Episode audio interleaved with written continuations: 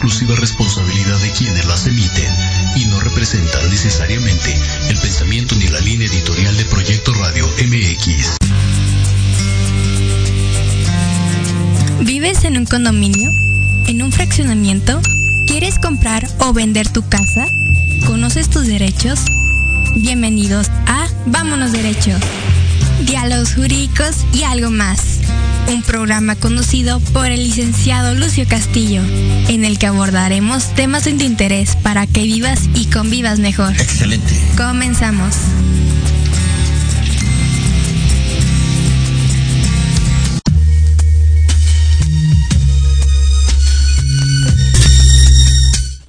Hola, ¿cómo están? Muy buenas tardes. Bienvenidos a Vámonos Derecho, diálogos jurídicos y algo más. ¿Cómo están? Espero que todos muy bien. En este calorcito que no termina. Puede ser que se dilataron un poquito las lluvias, pero bueno, esperemos que pronto lleguen aquí a la ciudad. Pues el día de hoy vamos a platicar de, en esta saga de temas de condominio, hemos platicado de la constitución del régimen, hemos platicado de los derechos y obligaciones, de lo que es la administración del condominio, del comité de vigilancia. Y el día de hoy vamos a tratar un tema muy, muy interesante y, a veces poco tratado en, dentro del condominio y que desde mi punto de vista es un instrumento legal muy, importante que es el reglamento de condominio. Eh, la ley de propiedad en condominio eh, de inmuebles para el Distrito Federal y, e insisto que se le sigue llamando Distrito Federal porque no han hecho la adaptación o la reforma de cambiar el nombre de Ciudad de México, nos dice que eh, la elaboración de este instrumento eh, corresponde a quien eh, otorga la escritura constitutiva del régimen. Ya habíamos comentado, pero lo retomo, quien constituye el régimen es el desarrollador de vivienda o el dueño del terreno o del inmueble, quien acude con un notario público y manifiesta su voluntad de constituir en ese inmueble el régimen y entre otros documentos que exige la ley, de tener la escritura, de hacer una inscripción de áreas comunes, eh, también nos pide que ese constituyente elabore el reglamento interno de ese condominio. Y posteriormente dice que cualquier modificación a ese reglamento se acordará en Asamblea General extraordinaria a la que deberá asistir por lo menos la mayoría simple de los condóminos y eh, las resoluciones requerirán de un mínimo de votos que represente el 50% más uno del valor del individuo. ¿Por qué nos habla de estos dos valores? Eh, también ya lo comentamos, pero no está de más volverlo a comentar. La mayoría simple es eh, que asista el 50 más uno del número total de condominios. Esto es, si un condominio está compuesto por 120 unidades privativas, eh, deberían ser 60 más 1, o sea, 61 condominios mínimo los que estén presentes en esa asamblea. Y cuando se refiere al tema de valor, también lo habíamos comentado que eh, cada unidad privativa tiene una proporción indiviso. Esto es, esa proporción es con respecto a toda la construcción del mismo inmueble. Se saca mediante una regla de tres, esto es dependiendo de los metros cuadrados que tenga un, departamento, esa proporción misma con respecto a los metros cuadrados totales de, del inmueble, su proporción de indiviso, y eh, cada uno va a tener esa proporción, una medida porcentual que nos va a dar, nos va a arrojar el 100%, y también se requiere que se cuente con ese 50 más 1 de ese valor. Entonces tiene que estar la mayoría de los condominios presentes, pero que esos condominios también representen el 50 más 1 del valor de ese inmueble. Por esa razón, eh, comentábamos también en una ocasión, que es bien complicado que los reglamentos internos se modifiquen posteriormente.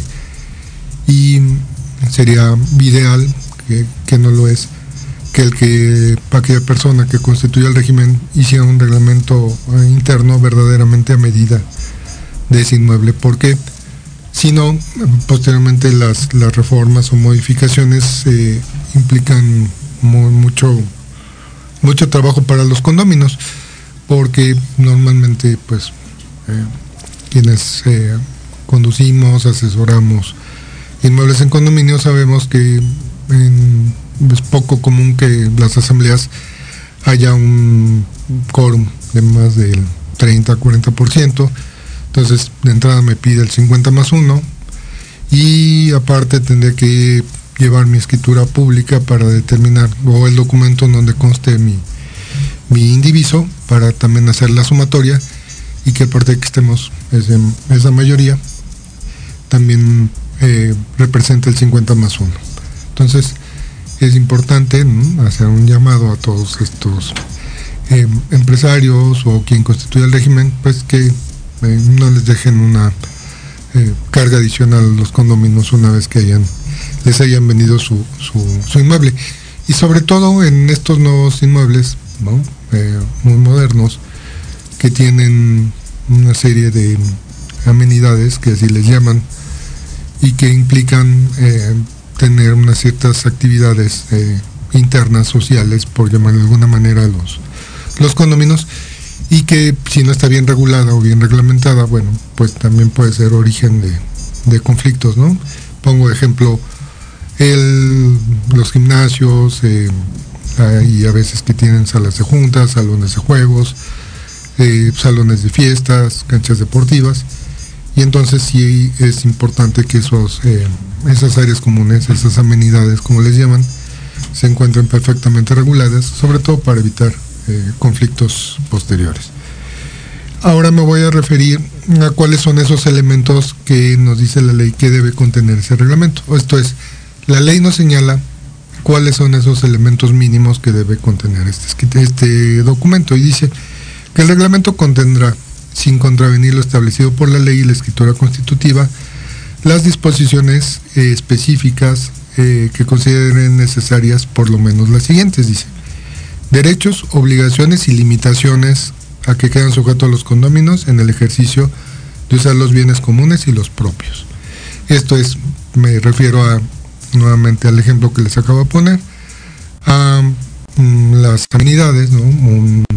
gimnasio, bueno, si está establecido en ese reglamento que deben usar una cierta clase de ropa deportiva, ¿no? Que no pueden entrar con, valga la expresión, con ropa de calle, con zapatos comunes, si tienen que usar este tenis, si mm, hay que ducharse antes de, usar las instalaciones, en fin, todas esas características de conducta que se requieren para usar específicamente ese, espacio.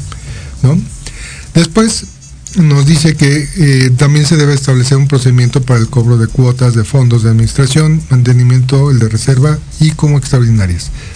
¿Por qué tenemos un procedimiento? Ah, parece ser que hay una, una confusión ya, ya de muchos años porque la propia ley nos dice que cuando se contrata un administrador, el administrador tiene que hacer un presupuesto anual del gasto de mantenimiento y de administración.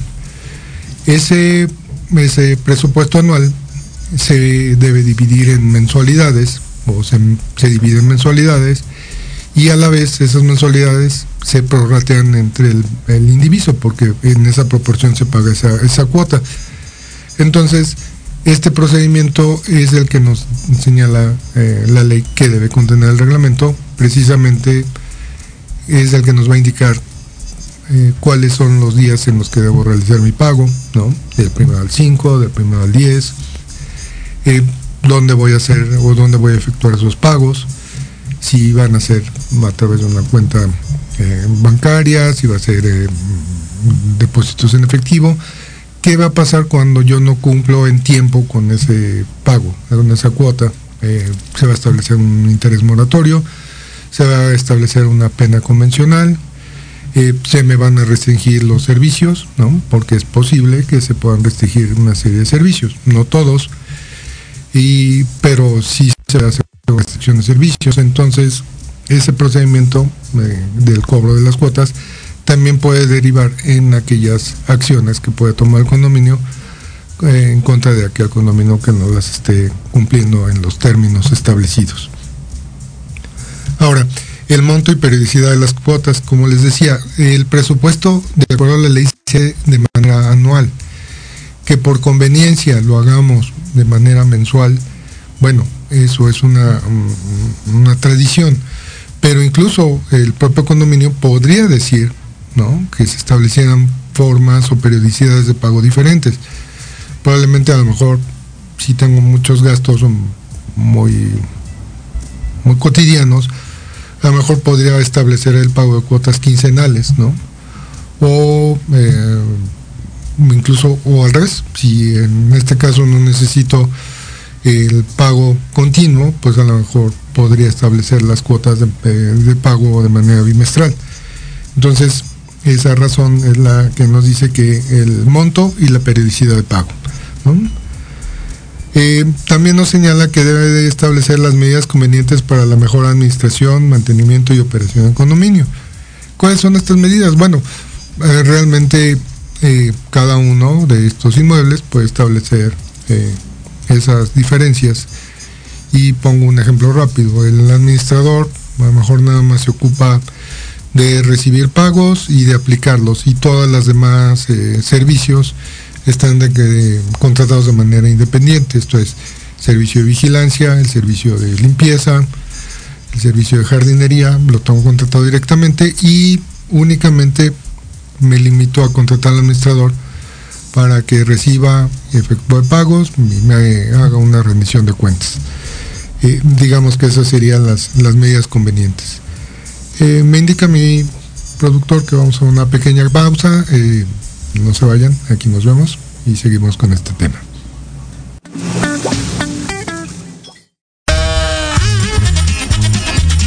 Oye, oye, ¿a dónde vas? ¿Quién, yo? Vamos a un corte rapidísimo y regresamos. Se va a poner interesante. Quédate en casa y escucha la programación de Proyecto Radio MX con sentido social. ¡Uh, la, la chulada!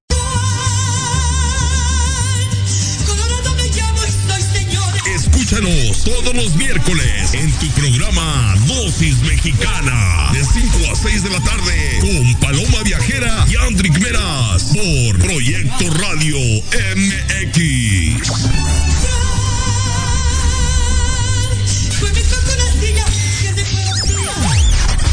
¿Quieres un espacio donde puedas ser tú y compartir todo lo que te sucede, piensas y sientes? Llegaste al lugar indicado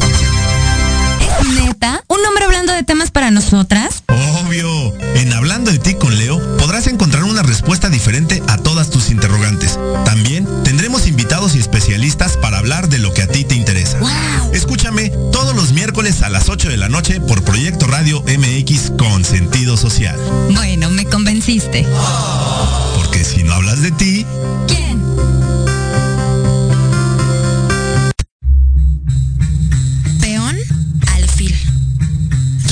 Come torre. Rey inamovible. Jaque. Café en Jaque, el programa de entrevista cultural sobre la escena artística de México y América Latina. Acompaña a Pablo Ramírez todos los jueves a las 11 de la mañana por Proyecto Radio MX, con sentido social.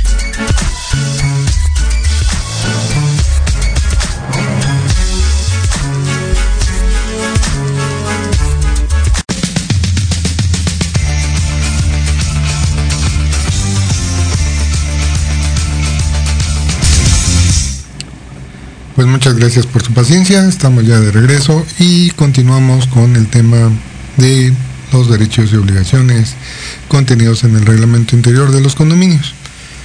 Em, la ley, insisto, nos señala cuáles son los requisitos mínimos que debe contener este instrumento y nos dice que también debe contener las disposiciones necesarias que propicien la integración, organización y desarrollo de la comunidad. ¿A qué se refiere esto? Bueno, eh, podría establecer, por ejemplo, una serie de jornadas de, protección civil, en donde el administrador, el comité de vigilancia, hicieran una atenta invitación a las autoridades y se dieran pláticas eh, para conocer estos temas y que aparte de todo servirían para, para integrarse a todos los vecinos, porque bueno, desde mi punto de vista algunas veces eh, la falta de conocimiento de las personas que viven eh, dentro del mismo inmueble eh, propician a veces una serie de controversias, ¿no? de, alejamientos Y al conocerse, bueno, cuando menos eso nos, nos permite acercarnos a ellos, ¿no? Como el término de vecino, eso quiere decir, ¿no? El cercano, es, la persona con la que estoy cercana. En este sentido, eh, les comento nada más como anécdota, colaboré con una empresa desarrolladora de vivienda y la propia empresa propiciaba este tipo de, organización ¿no? y desarrollo comunitario y a veces en épocas interesantes como Día de Muertos, ¿no? en posadas, pues se organizaban esos eventos y dentro del propio inmueble, dentro del propio condominio, y de verdad que, se genera un muy buen ambiente, ¿no? Un buen ambiente de convivencia. E insisto, desde mi punto de vista, el estar más cercanos, o cuando menos el conocer las familias o las personas que integran el condominio, puede resultar en, una mejor convivencia. Eh, otro de los aspectos que nos dice la, la ley es que deben de contener el reglamento los criterios generales a que se sujetará el administrador para la contratación de terceros de locales, espacios e instalaciones. Comentábamos, normalmente un inmueble, eh, su uso está determinado eh, previamente en la escritura constitutiva y generalmente es eh, de uso habitacional o de uso mixto o de uso comercial. Y les pongo el ejemplo del, del habitacional realmente no tenemos mucha posibilidad de, de rentarlo, ¿no? de rentar los espacios de áreas comunes, precisamente porque estaríamos transgrediendo ese, ese uso de suelo previamente otorgado. Sin embargo, existen una serie de áreas que tal vez sean sujetas de, arrendamiento, eh, por ejemplo las fachadas, eh, cuando son edificios muy altos y están en avenidas céntricas, bueno, podría existir la posibilidad de que se alquilara la fachada, se dieran arrendamiento para publicidad y obviamente el ingreso de esa publicidad eh, nos ayudaría como condóminos con los gastos de, mantenimiento y administración. Sin embargo, el propio reglamento debe señalar cuáles son esas restricciones, qué se debe hacer o qué no se puede arrendar, eh, las limitaciones. Porque incluso les decía en alguna ocasión, tratan uno de los temas derivados que eh, pues muy probablemente yo tenga toda la intención de, arrendar, sin embargo dependo de, también de un permiso de la autoridad administrativa, en el caso de la Ciudad de México de una alcaldía, eh, y si no eh, lo obtengo y yo lo doy en arrendamiento, pues puede salirme contraproducente porque me podrían hacer una clausura o me podrían imponer una sanción eh, administrativa, una multa, y por lo que me pagaron de renta como condominio, pues lo voy a pagar en esa sanción o incluso en la contratación de un abogado para que me ayude a salir del, del problema. Otro de los aspectos que debe de tener este reglamento es el tipo de asambleas que se realizan de acuerdo a la ley. También señalábamos cuando hablábamos de las asambleas de que eh, puede haber asambleas de grupo o puede haber asambleas de régimen o eh, asambleas de conjunto condominal. A esto se refiere, puede ir reglamentando o ir haciendo disposiciones cuando lleguemos a hacer una asamblea específica. Y les voy a poner un ejemplo, digamos en un conjunto condominal que esté eh, constituido por 10 regímenes y cada régimen tiene 12 edificios, bueno, ahí sí sería importante regular en este reglamento qué se puede hacer en, una asamblea de grupo, que sería, por ejemplo, una asamblea de del edificio, una asamblea del régimen y qué es lo que se va a resolver en la asamblea general. Eh, muy probablemente, si está bien reglamentado, el, administrador de un edificio puede hacer mejoras internas, siempre y cuando no atenden contra el conjunto en general. ¿no? Pueden eh, a lo mejor poner un piso diferente siempre cuando este no se vea usted delimitado hacia dentro del interior, hacia el interior del, propio edificio, etcétera. Esas son las limitaciones o esas son las reglamentaciones o las indicaciones que debería tener este, este reglamento específicamente. ¿no? Otros requisitos del administrador y los miembros del comité de vigilancia, además de lo establecido en la ley. Esto nos permitiría que tal vez el administrador y el comité de vigilancia puedan tener una serie de, obligaciones o de derechos adicionales, pero siempre y cuando estén, insisto, reglamentados aquí. El siguiente punto también es muy importante porque dice que en caso de remoción, de rescisión del contrato del administrador y o de los miembros del comité de vigilancia, ¿qué es lo que vamos a hacer? Normalmente esto no está previsto, no renuncia al administrador, no estamos de acuerdo con él, renuncia y tampoco contratamos al nuevo administrador. ¿Qué pasa en ese vacío? ¿Quién va a ejercer eh, esas obligaciones? ¿Quién va a recibir cuotas? ¿No? O de repente se fue el administrador, si no nos dijo adiós, eh, y también sería ese problema. Entonces podemos reglamentarlo en ese reglamento, valga la redundancia, y cubrir esos espacios de, vacío sin que ello hagan o repercutan un menoscabo eh, al inmueble porque sin, sin administrador bueno podría estar algún tiempo sobreviviendo ese condominio pero mm, más tiempo de uno o dos meses bueno y empezarían a sentirse aquellos este, estragos por la falta de mantenimiento. Em, la determinación de los criterios de las áreas comunes, especialmente que se destinen exclusivamente a personas con discapacidad, ya sean de condóminos o familiares. Em, aquí, mm, desde mi punto de vista, esto no debería estar en el reglamento, sin embargo, desafortunadamente por la cuestión cultural en México, eh, que no hemos aprendido a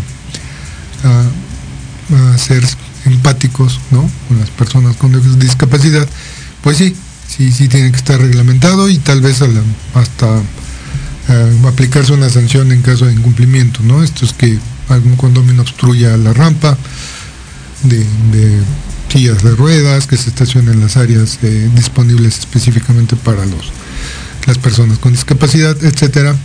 Pues sí, este este reglamento nos da esa posibilidad, incluso de, sancionarlo.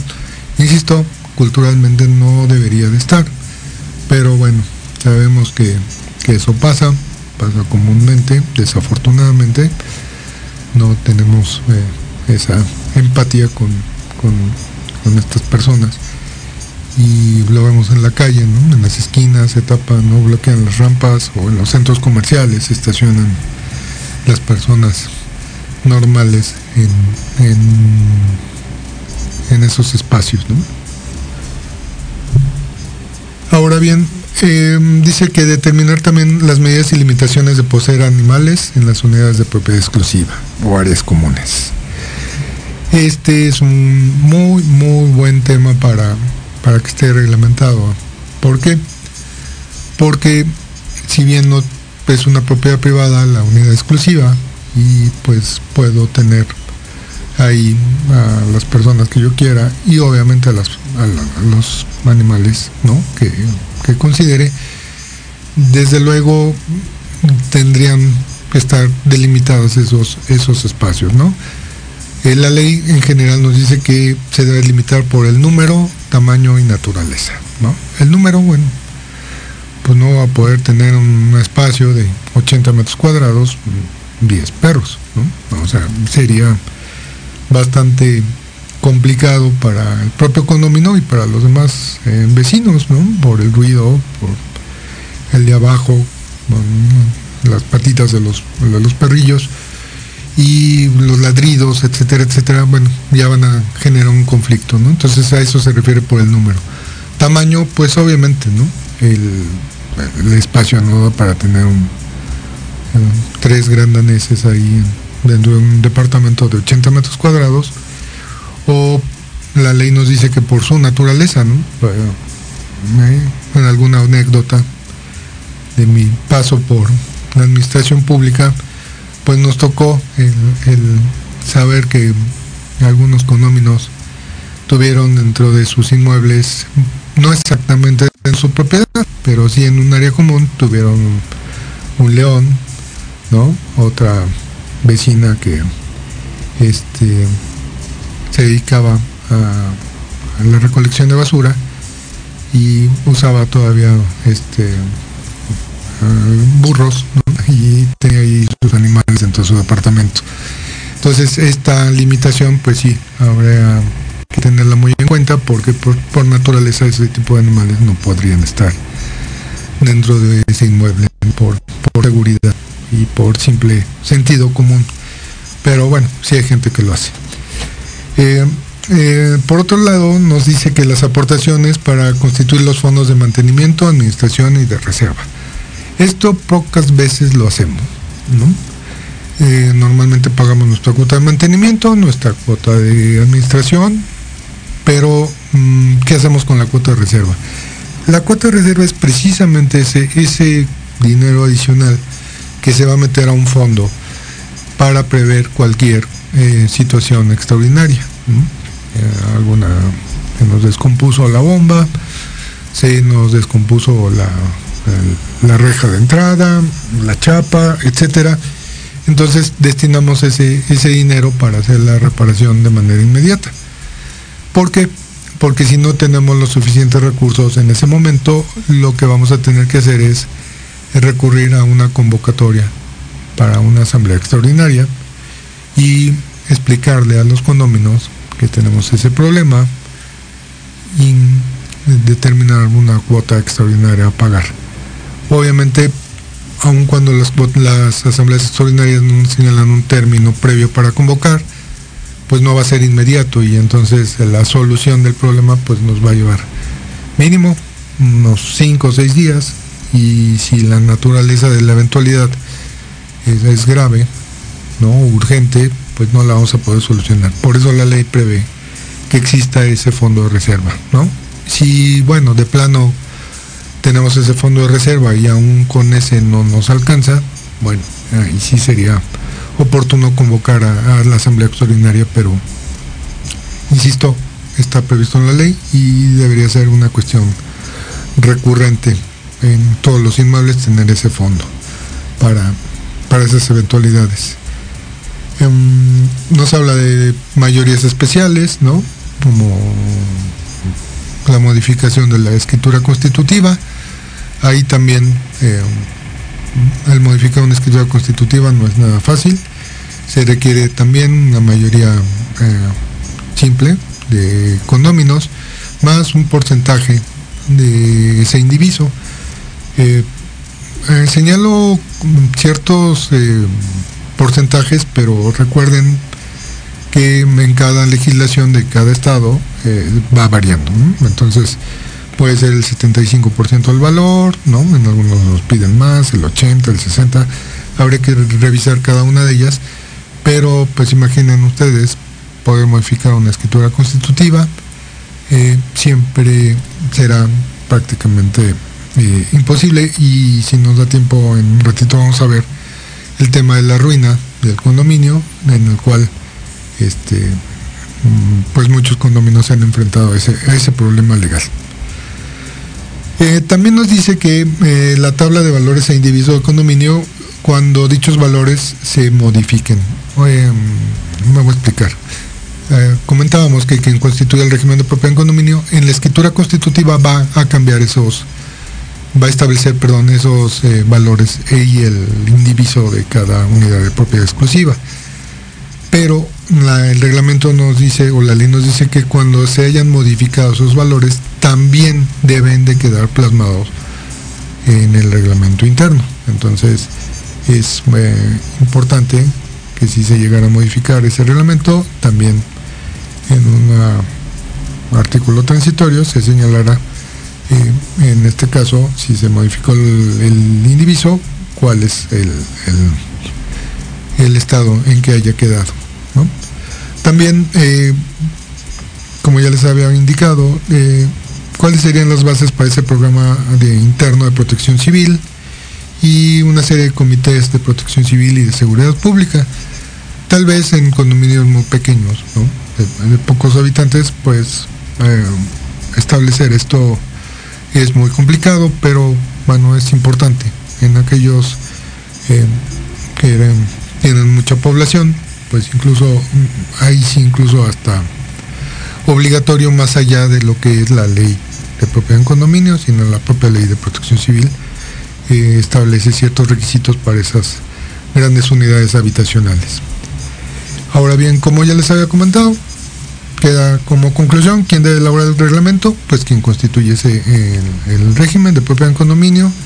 ¿Y quién lo puede modificar? Bueno, la asamblea a través de una convocatoria, una asamblea extraordinaria, a través de una convocatoria, en donde se cumplan dos factores eh, fundamentales, eh, que haya mayoría simple de condominios y también que haya una mayoría simple del valor del condominio.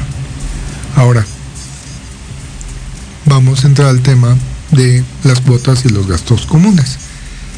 Eh, como ya señalábamos, eh, cada condominio y en general los habitantes del condominio están obligados a cubrir puntualmente esas, eh, esas cuotas que se establecen para, de acuerdo la ley nos dice, para constituir el Fondo de Administración y Mantenimiento destinado a cubrir el gasto corriente, la operación y servicios no individualizados de las áreas comunes del condominio. El importe de las cuotas a cargo de cada condominio se establecerá distribuyendo los gastos en proporción del porcentaje de indiviso. ¿Por qué nos dice que eh, en general el condominio y en general los habitantes? Porque si bien es cierto, es obligación fundamental del condominio, esto es el dueño de la unidad de propiedad exclusiva, la ley nos dice que los habitantes son solidarios con este. Esto es, si yo rento mi departamento, el, inquilino va a ser solidario conmigo. Normalmente se establece en el propio contrato de arrendamiento a cargo de quien se queda el pago de la cuota de mantenimiento, ¿no? Se puede quedar el propio condominio eh, como responsable de esos pagos o bien le puede trasladar esa obligación al inquilino.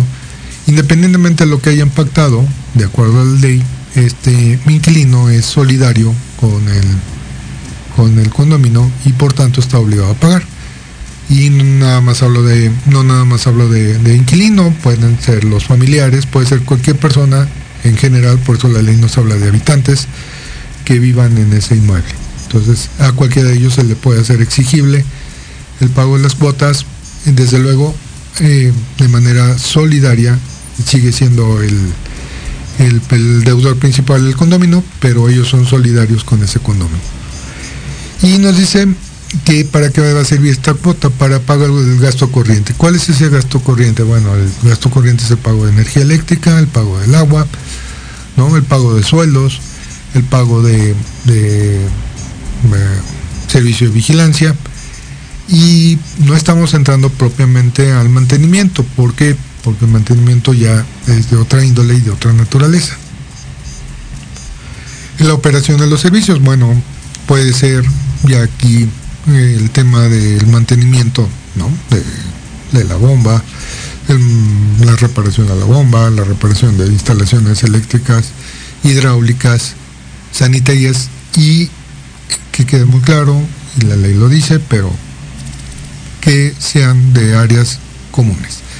Entonces, cada instalación eléctrica, hidráulica, sanitaria, corresponderá a cada condominio, salvo aquellas que son de uso general y para eso está destinado ese fondo de reserva.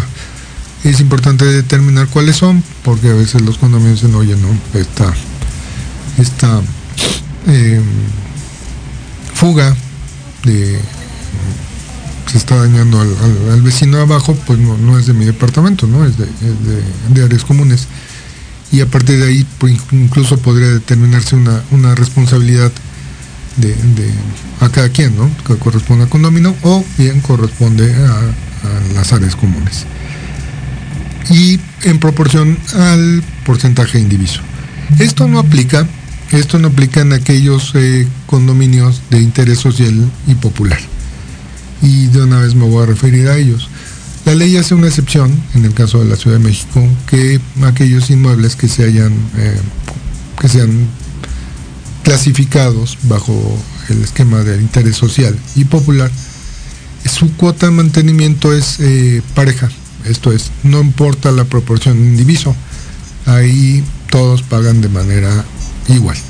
Esto es un departamento de 120 metros contra uno de 90 va a pagar exactamente la misma cuota de mantenimiento.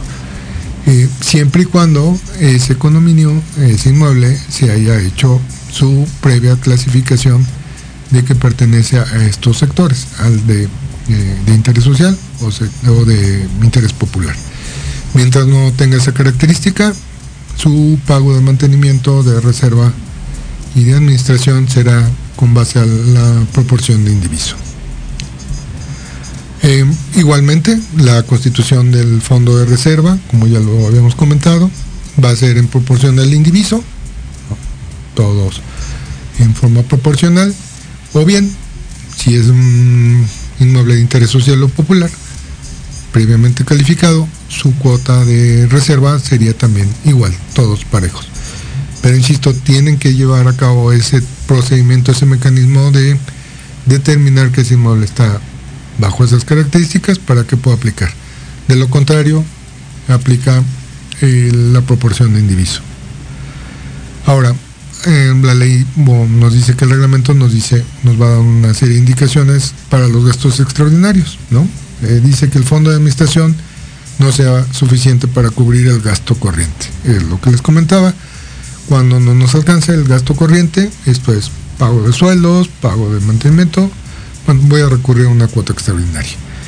Y cuando el fondo de reserva no sea suficiente para cumplir, eh, comprar eh, o adquirir alguna herramienta, material, implemento maquinaria. Esto es si vamos a hacer eh, nosotros mismos, ¿no? O a través del, del conserje o a través de la persona de mantenimiento que tengamos, si vamos a hacer esa reparación, bueno, ese gasto también se puede destinar para, el compro para la compra de estas herramientas indispensables y necesarias para, para la ejecución de esa reparación. Ya tenemos muy, muy grosso modo cuáles son los elementos del reglamento. Ya les comentaba, yo he elaborado, yo he participado en, la eh, elaboración de reglamentos ya muy específicos, que a lo mejor podrían parecer exagerados, pero eh, yo creo que lo que sobra está bien, ¿no? Porque al final es eh, regular esa convivencia interna dentro del inmueble, ¿no? ya sea habitacional, ya sea comercial, porque no importa, podemos regularlo en ambos sentidos y eh, nos evitará precisamente el, siguiente tema que vamos a, comentar, que son las controversias y los procedimientos. Cuando tenemos muy claro qué es lo que tenemos que hacer, cuáles son nuestros derechos y cuáles son nuestras obligaciones, pues eh, tratamos de, prevenir conflictos. ¿Y qué es una controversia? Eh, el diccionario nos dice que es una discusión larga y continuada entre personas que defienden opiniones contrarias.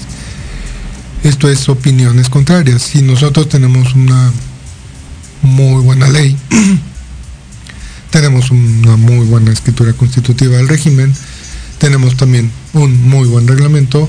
Bueno, la opinión ya quedaría en término un poco subjetivo, ¿no? Porque alguien puede opinar que está mal el reglamento, pero si ese reglamento está bien o está claro, pues solamente será una opinión. Eh, lo que está en el documento es, lo válido y lo aplicable. Em, las controversias que se derivan en materia condominal son muy complejas porque no nada más implican una, eh, a veces una controversia de tipo propiedad. Del tipo de la parte legal de propiedad. Y me voy a explicar. Porque a veces también la propia convivencia entre vecinos nos da o nos genera otro tipo de controversias, ¿no? Que van más allá del término del concepto propiedad ya son conductas humanas que, tienen o trascienden más allá de la parte de la propiedad. Entonces, eh, me gustaría hacer una división. Las controversias derivadas del, régimen podrían ser muy específicas a la parte de la contratación del administrador, si estoy o no estoy de acuerdo con el administrador y puedo tener una controversia con él, puedo tener una controversia con el comité de vigilancia porque estoy de acuerdo o no con él por el cumplimiento de sus obligaciones. Estoy de acuerdo o no con el tema de los pagos de las cuotas de mantenimiento. Y eh, todas esas controversias son de carácter eminentemente eh, civil, eminentemente de propiedad. Pero, insisto, me gustaría separar esas controversias que ya nacen de la convivencia propiamente y que van más allá de esto, ¿no? Y a que esas controversias, ¿cuáles serían? Por ejemplo, lo muy cotidiano. Una persona eh, decide hacer una fiesta, ¿no?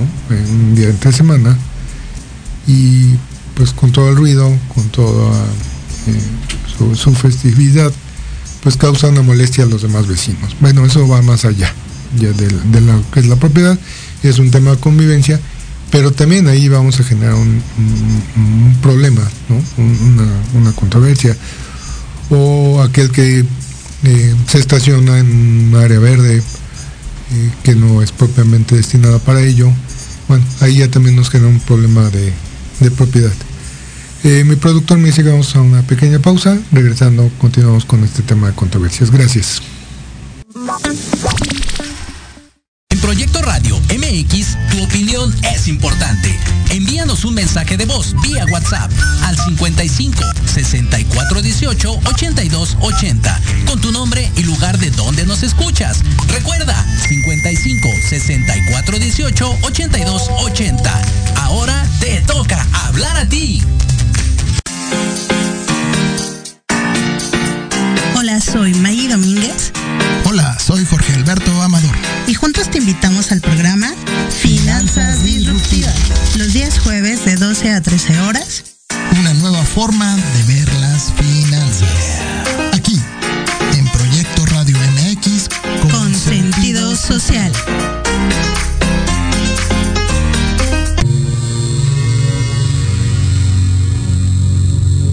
¿Te gustaría saber para qué estás aquí? ¿Qué sorpresas guarda el universo? ¿Qué técnicas de sanación existen?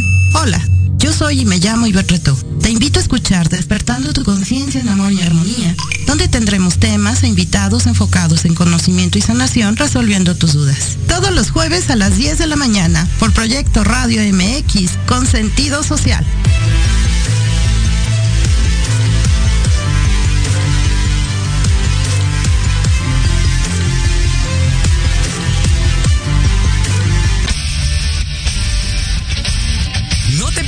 Todos los viernes de 6 a 7 de la noche el programa La Sociedad Moderna, conducido por Jorge Escamilla H, un espacio en el que buscaremos con el apoyo de nuestros invitados descifrar las características del mundo social y tecnológico en el que vivimos. Un hashtag semanal, especialistas, diversión, música y cultura te esperan. ¿Y tú ya formas parte de la sociedad moderna? Descúbrelo por proyectoradiomx.com.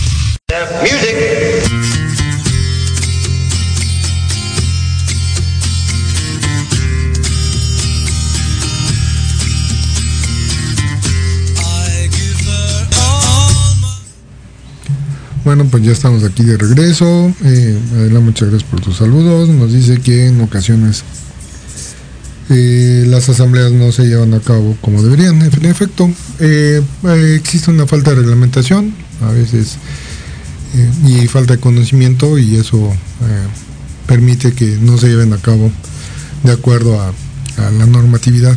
Y obviamente, pues esas asambleas van a tener problemas y van a derivar precisamente en este tipo de controversias. Gracias por, por, vernos como les comentaba, las controversias derivan, pueden ser muchas, ¿no? Y me voy a enfocar ahorita estas del tema de convivencia. Eh, nos dice que el reglamento debería tener eh, las disposiciones de todos los, o las prohibiciones o la regulación de todos los actos que afecten la tranquilidad y comodidad de los demás condóminos y ocupantes, que comprometan la estabilidad, la seguridad, salubridad o comunidad o comodidad del condominio ni incurrir en omisiones que produzcan los mismos resultados. Este, esta cuestión pues, engloba todo eso que les acabo de comentar, ¿no? Comprometer la estabilidad. Bueno, pues ¿por qué no hacemos una recámara adicional, ¿no? Voladita ahí en el edificio y entonces pues ya estoy comprometiendo la estabilidad, ¿no? Y obviamente la seguridad de todos los condóminos. Eh, esto es muy permisivo por parte de las autoridades eh, administrativas, ¿no? Porque eh, Así que eh, cualquier cosa que esté fuera de la licencia de construcción original, pues estaría prohibida y de inmediato se debería conminar a ese, a ese condomino, ese vecino que está transgrediendo, pero bueno, lo van dejando pasar y esto compromete esa estabilidad, ¿no? El tema de salubridad, bueno, mm, como ejemplo podría poner ahí el tema de tal vez los, propios animales, ¿no? Que a veces por el número pues van generando un tema de salubridad eh, intrínseca para los propios eh, o los demás condominios, siempre y cuando ese condominio pues no sea responsable de tenerlos limpios, aseados, de levantar las heces, etcétera, etcétera.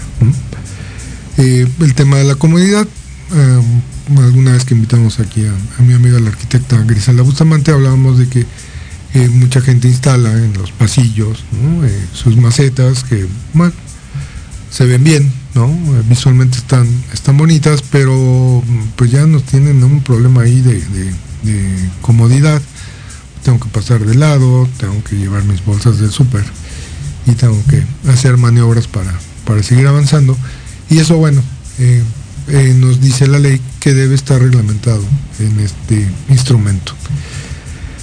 También nos señala que eh, debemos de efectuar todo acto en el exterior o interior de la unidad de propiedad exclusiva que impida o haga ineficaz la, operación de los servicios comunes e instalaciones generales, estorbe o dificulte el uso de las áreas comunes o ponga en riesgo la seguridad o tranquilidad de los condominios y ocupantes pues desde luego va en el mismo sentido, ¿no?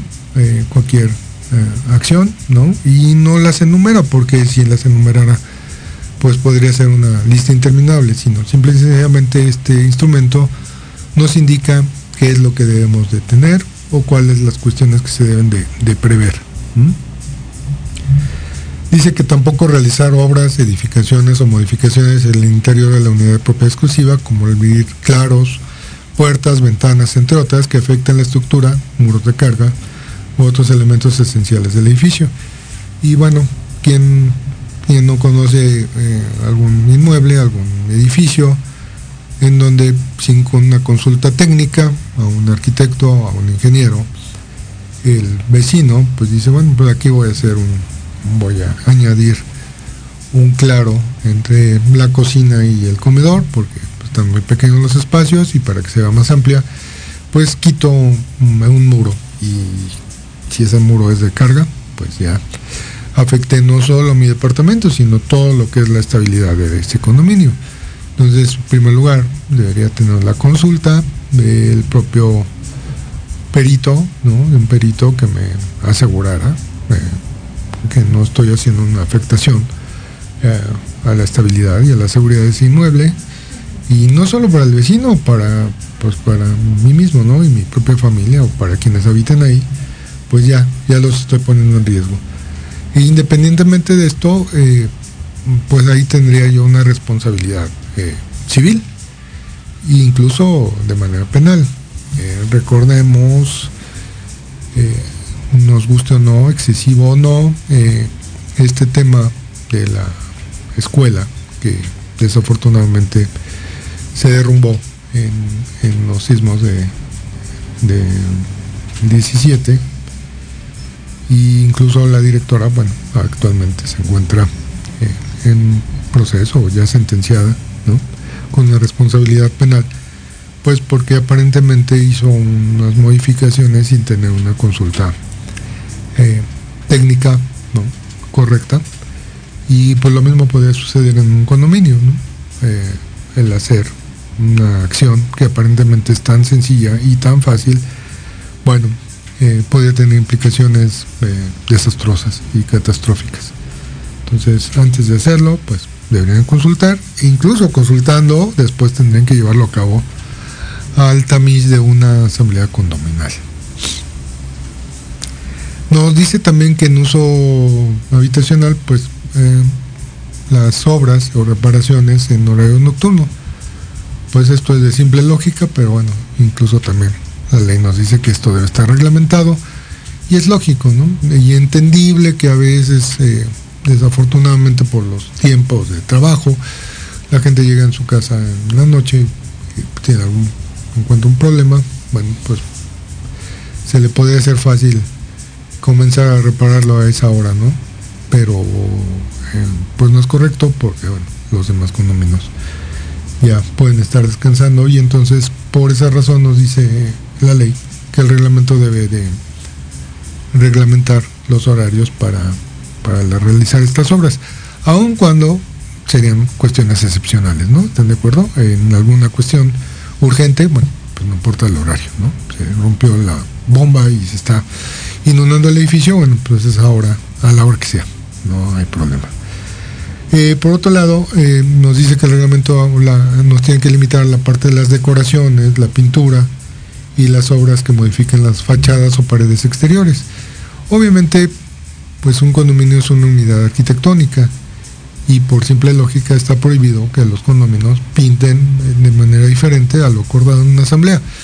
Pero bueno, se dan casos de que el condominio eh, se pueda sentir diferente y decida pintar de un color que no o que desentona con el conjunto condominal y en ese momento, bueno, al estar, eh, aun cuando está eh, previsto en la ley, bueno, sería más conveniente estar que estuviera regulado en el reglamento para saber o conocer el procedimiento que se podría llevar a cabo para restaurar o restituir esa área al estado original, ¿no? Por ejemplo, se me ocurre que pudiese eh, a costo de él volver a pintar esa, esa pared o esa fachada que pintó de otro color y aparte de, que fuera su costo, pues no, tal vez poner una, una, sanción para, para que se evite que lo vuelvan a, llevar a cabo. ¿no? También nos habla eh, el reglamento que debe de prever el tema por las cuestiones ambientales, pues, de la prohibición de, derribar eh, árboles, ¿no? de quitarlos si se encuentran. Obviamente, aun cuando no se encontraran en el reglamento anterior, bueno, es competencia de las autoridades y pues que el condominio que hiciera algún eh, daño a una planta, a un árbol, pues sí, tendría consecuencias también con esas otras autoridades, ¿no? Y que en determinado momento este, son sanciones eh, adicionales a las que pudiera tener la persona que, vive en este régimen de papel en condominio, o sería una doble sanción, por ejemplo, podría estar establecida en el reglamento interior, con independencia de que la autoridad administrativa podía sancionarlo eh, por, por violación a otras normas ambientales. Pues bueno amigos, eh, se nos fue el tiempo como siempre, muy, muy rápido continuaremos en, otro programa, terminar de ver todo este tema del reglamento y pues me gustaría que platicáramos acerca de todos los procedimientos que para la solución de estos, ya se los prometo, nos los trataremos en otro, programa y les pido el favor, escríbanos, ¿no? Como lo han hecho, para sugerirnos los temas. Este tema del reglamento nos fue sugerido por algunos amigos que nos escribieron y estamos aquí para, para atender sus peticiones y con muchísimo gusto tratar los temas que ustedes eh, que ustedes sean de su interés. Muchísimas gracias. Eh, ya saben, nos vemos aquí en, en, Proyecto Radio MX. También nos encuentran en Condo Match Point. Escríbanos sus dudas, sus comentarios y nos vemos el próximo miércoles. Muchísimas gracias. Que tengan excelente tarde.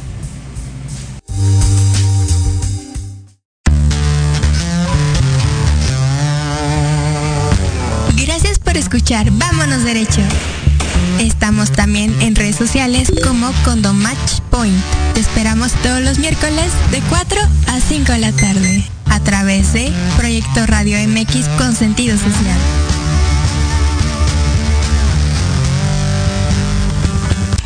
Estás escuchando Proyecto Radio MX con sentido social.